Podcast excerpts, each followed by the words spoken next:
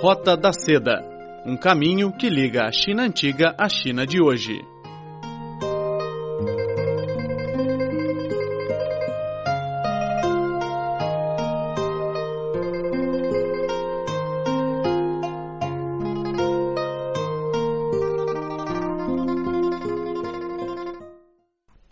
Amigos. Sejam muito bem-vindos a esta edição da Roda da Seda. Sou Silvia Jin. Hoje estou na Universidade de Estudos Estrangeiros de Beijing para conversar com a Leonor Liu Wei, que acabou de conseguir um mestrado na tradução chinês-português. Olá, Leonor. Muita alegria em receber você no programa Roda da Seda. Olá, muito boa tarde, muito prazer. Sou Leonor, muito prazer em conhecê-la. A Leonor conseguiu seu mestrado na tradução chinês-português. Vamos falar mais tarde sobre esse tema e vamos começar do início. Como é que a Leonor descobriu o português? Acho que foi uma coincidência porque inicialmente eu escolhi o espanhol, porque naquela altura, quando eu acabei a, a escola secundária, foi o espanhol que era muito fixe, era muito legal. Uh, mas como para entrar na faculdade de espanhol, como era muito difícil, é preciso uh, ter muitas aulas muito boas e por isso mesmo eu desisti. Eu escolhi português, que é da mesma faculdade, mas depois acho que foi muito bom, foi uma boa escolha. Português uh, é mais lindo assim, é uma idioma muito, muito lindo, muito de grande beleza, acho eu, e por isso mesmo acho que foi uma boa escolha. Depois da sua licenciatura, suas colegas trabalharam todos? Quase, quase, quase. Uh, sou eu e a Ana, nós uh, tiramos o curso de mestrado e o resto trabalhou. E por que você quer continuar seus estudos em português? Uh, porque eu realmente tenho muito interesse no português, porque eu eu já disse que esta é uma, é uma língua muito linda e é muito falado e é muito procurado no mercado de trabalho chinês e por isso mesmo eu gostaria de aprofundar ainda mais o meu conhecimento sobre esta língua, uh, sobretudo sobre a tradução, porque como todos sabem, a tradução é muito é uma ferramenta muito poderosa e nós utilizamos-la todos os dias no, no nosso cotidiano. E por isso mesmo gostaria de aprofundar os meus conhecimentos e assim eu escolhi uh, a continuar a estudar. Sua dissertação tem como tema a tradução de português Sim. da obra de Mo Yan, ganhador do Prêmio Nobel. E por que esse tema? Ah, porque quando eu comecei a pensar no meu trabalho final, de, uh, no meu trabalho, ou seja, a dissertação do mestrado, eu uh, reparei com a publicação de um novo livro de Moia em português no mercado lusófono, que é o, uh, que é o livro Mudança. Mo Yan é um autor muito famoso chinês que acabou de uh, conseguir de ganhar o Prêmio Nobel de Literatura de 2012 e ela tornou-se cada vez mais famoso, mais conhecido no mundo lusófono. E por isso mesmo eu decidi fazer alguns trabalhos uh, em relação dele. E como antigamente não havia muitos estudos sobre ele e por isso mesmo eu acho que se calhar eu uh, podia fazer alguns trabalhos, alguns contributos neste sentido. Uhum. E por isso eu escolhi as obras de Moia. E quais são suas descobertas? Uh, Moia é um autor super interessante, muito engraçado e as suas obras também são muito, muito, muito interessantes. E as suas obras são, estão cheias de regionalismo, porque ela é de, uh, é de Gaomi, uma, uh, da província de Shandong e por isso mesmo ela fala muitas vezes sobre a sua a infância, a sua vida nesta vila pequenina. E ela usa uh, as palavras muito coloquiais e por isso mesmo uh, muitas vezes é muito difícil traduzir as obras dela. E assim eu descobri a tradução, a, a versão traduzida por Hamilton Reis, uh, que é brasileiro e ela também sabe falar chinês. Eu acho a tradução dela muito, muito interessante e ela realmente traduziu muito bem e decidi fazer uma uh, análise comparativa entre a versão original e a versão traduzida e descobri que, posso dizer que muitas vezes ela abriga a, a maneira de domesticação. E por isso mesmo eu pensei, se calhar será possível abrigar a estrangeirização, para acentuar as características únicas da cultura chinesa. E por isso mesmo eu desenvolvi o meu trabalho. Para quem não conhecer os conceitos de Lawrence Venuti, você pode, você pode explicar melhor o que é domesticação e estrangeirização na tradução de uma língua para outra? Uhum. A domesticação é mais aproximar os leitores uh, da própria cultura, ou seja, transformar os traços exóticos nos traços familiares mas a estrangeirização é ao contrário, manter o original, manter o exotismo, manter a estrangeiridade e por isso mesmo muitas vezes uh, muitos tradutores optam pela domesticação para fazer os seus trabalhos mais acessíveis para os trabalhos para os leitores estrangeiros.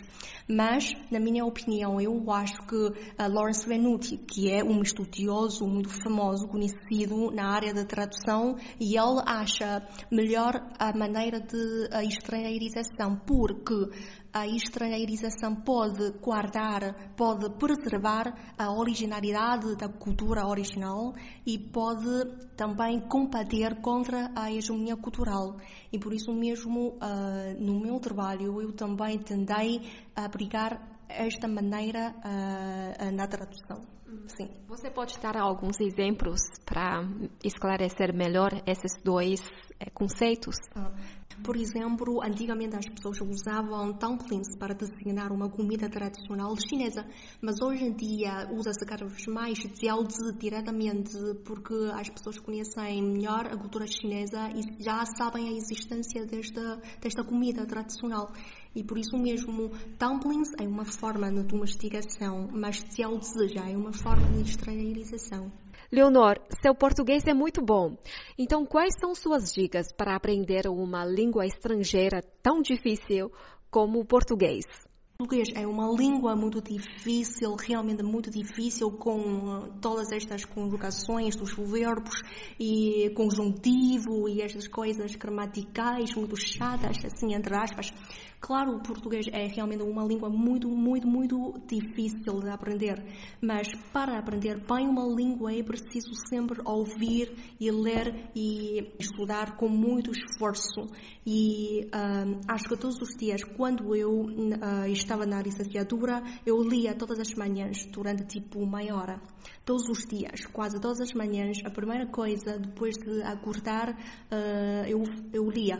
Eu lia qualquer coisa, um pedaço, um texto, um artigo, qualquer coisa, uma notícia, seja, seja o que for.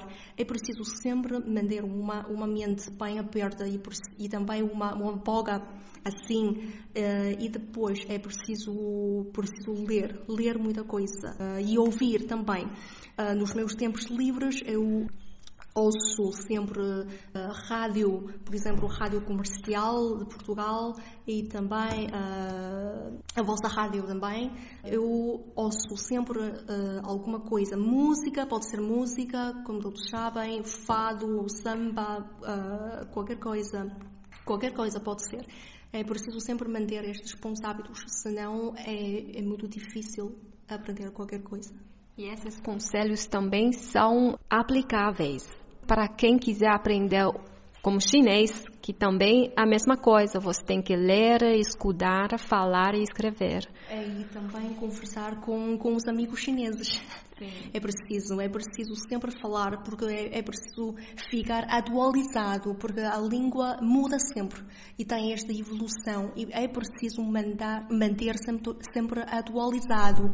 A única, não, a melhor maneira é comunicar, é falar, conversar com os seus amigos. Esta é tipo uma dica para, para os outros. Boa dica. E durante sua licenciatura, você foi ganhadora de um prêmio chamado Prêmio Tomás Pereira, criado pela Embaixada de Portugal. Você ficou no primeiro lugar e você foi a Portugal por causa desse prêmio? Exatamente, exatamente. Fui a Portugal uh, por causa disso, uh, por causa deste prêmio. Fui uh, participar no curso intensivo de verão em Lisboa. Tirei, tirei o curso de verão. Sim, foi o prêmio. E no terceiro ano você também foi a Portugal estudar? Sim, sim, fui, fui. Uh, no terceiro ano da licenciatura fui Portugal, fui Coimbra, outra cidade, não capital, mas outra cidade, uma cidade pequenina, mas lentíssima, tranquila. Uh, foi uma cidade universitária onde se situa a mais antiga universidade de Portugal, a Universidade de Coimbra. E estudei uh, na Faculdade de Letras, fiquei lá mais ou menos dois semestres, um ano letivo, ou seja, nove meses. E aprendi também muita coisa lá. O que lhe marcou a vida de dois semestres lá em Portugal, em Coimbra? Tipo, amarga a, a, a vida tranquila. É, a vida tranquila de uma cidade, não é uma cidade, assim, é, é, é a vida simples e tranquila que, que me impressionou mais, sim. E o que você acha que é a maior lição, a maior packagem que você ah. pode Aham, aham. É assim, uh, naquela altura eu fiquei, eu vivia uh, com, com duas italianas, uma brasileira e também uma portuguesa. Foi uma grande família de raparigas, de meninas. E por isso mesmo acho que a amizade, tipo, entre estas amigas foi o melhor presente que Portugal me deu. E você conversou muito com os locais, com portugueses, portuguesas? Sim, acho que naquela altura eu conversava quase todos os dias com, sim, com os meus colegas de casa, com as minhas colegas de casa, com os outros colegas da turma e também com qualquer pessoa vendedor, por exemplo, na loja e nas casas de cópias. Eu tentei aproveitar todas as oportunidades para falar com os locais. E você acha que estudar lá fora uh, da China ajudou bastante a elevar, melhorar seu nível de português? Sim, eu acho que ajudou, ajudou, ajudou bastante. Se alguém quiser uh, aprender bem uma língua e se tiver condições, é melhor estudar fora. Não, não é estudar fora, mas passar lá alguns meses, um ano, já está, para conhecer melhor a cultura, para conhecer o povo, para falar diretamente com os falantes nativos. É uma grande, uh, digamos assim, uh, acho que é uma grande oportunidade, uma oportunidade muito preciosa para ter mais contactos diretos com esta língua. Além de conversar muito, a Leonor também lê muito em português.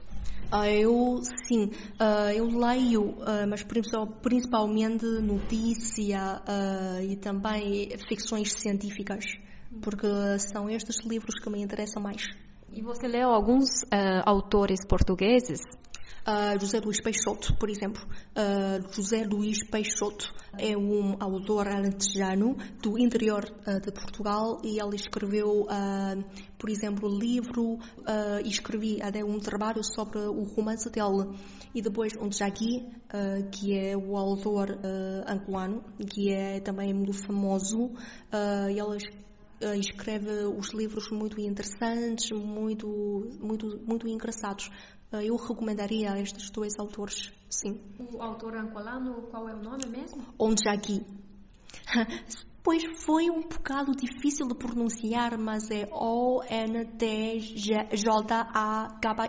E, como é, assim. e como é que você descobriu esses autores? Foi uma recomendação do professor português ou você descobriu e começou a gostar? Uh, é assim, uh, ambos, ambos estes dois autores foram uh, a Pequim, a nossa universidade, para dar palestras quando eu, na, uh, quando eu estava no primeiro ano da licenciatura, o autor português José Luís Peixoto, ele veio para a China, veio para a nossa universidade para, dar, para nos dar uma palestra. E depois eu comecei a ler os livros dele e comecei a gostar. E depois aquela autor, uh, onde já aqui, ela também veio para a nossa escola, para a nossa faculdade dar palestras. E ela foi realmente um rapaz muito interessado. E assim, e também os outros colegas recomendavam os, os livros dele. E onde você encontrou esses livros? Em Beijing mesmo? Uh, não, não, não. Uh, em Portugal. Em, em Beijing não há muitos recursos disponíveis. Você conheceu esses autores em Beijing e depois, quando você foi a Portugal, começou a ler as obras deles? Sim, exatamente. Comecei a ler realmente as obras dele. Então, muito parabéns pelos êxitos alcançados pela Leonora, pelo seu trabalho final de dissertação de mestrado e agora vai começar uma nova carreira, uma nova vida. E muitos parabéns, sucesso para você. E obrigada por compartilhar as suas experiências na tradução, na literatura. E no futuro a gente vai conversar mais, sim, sobre Brasil, sobre Portugal. Muito obrigada. Obrigada eu e muito obrigada.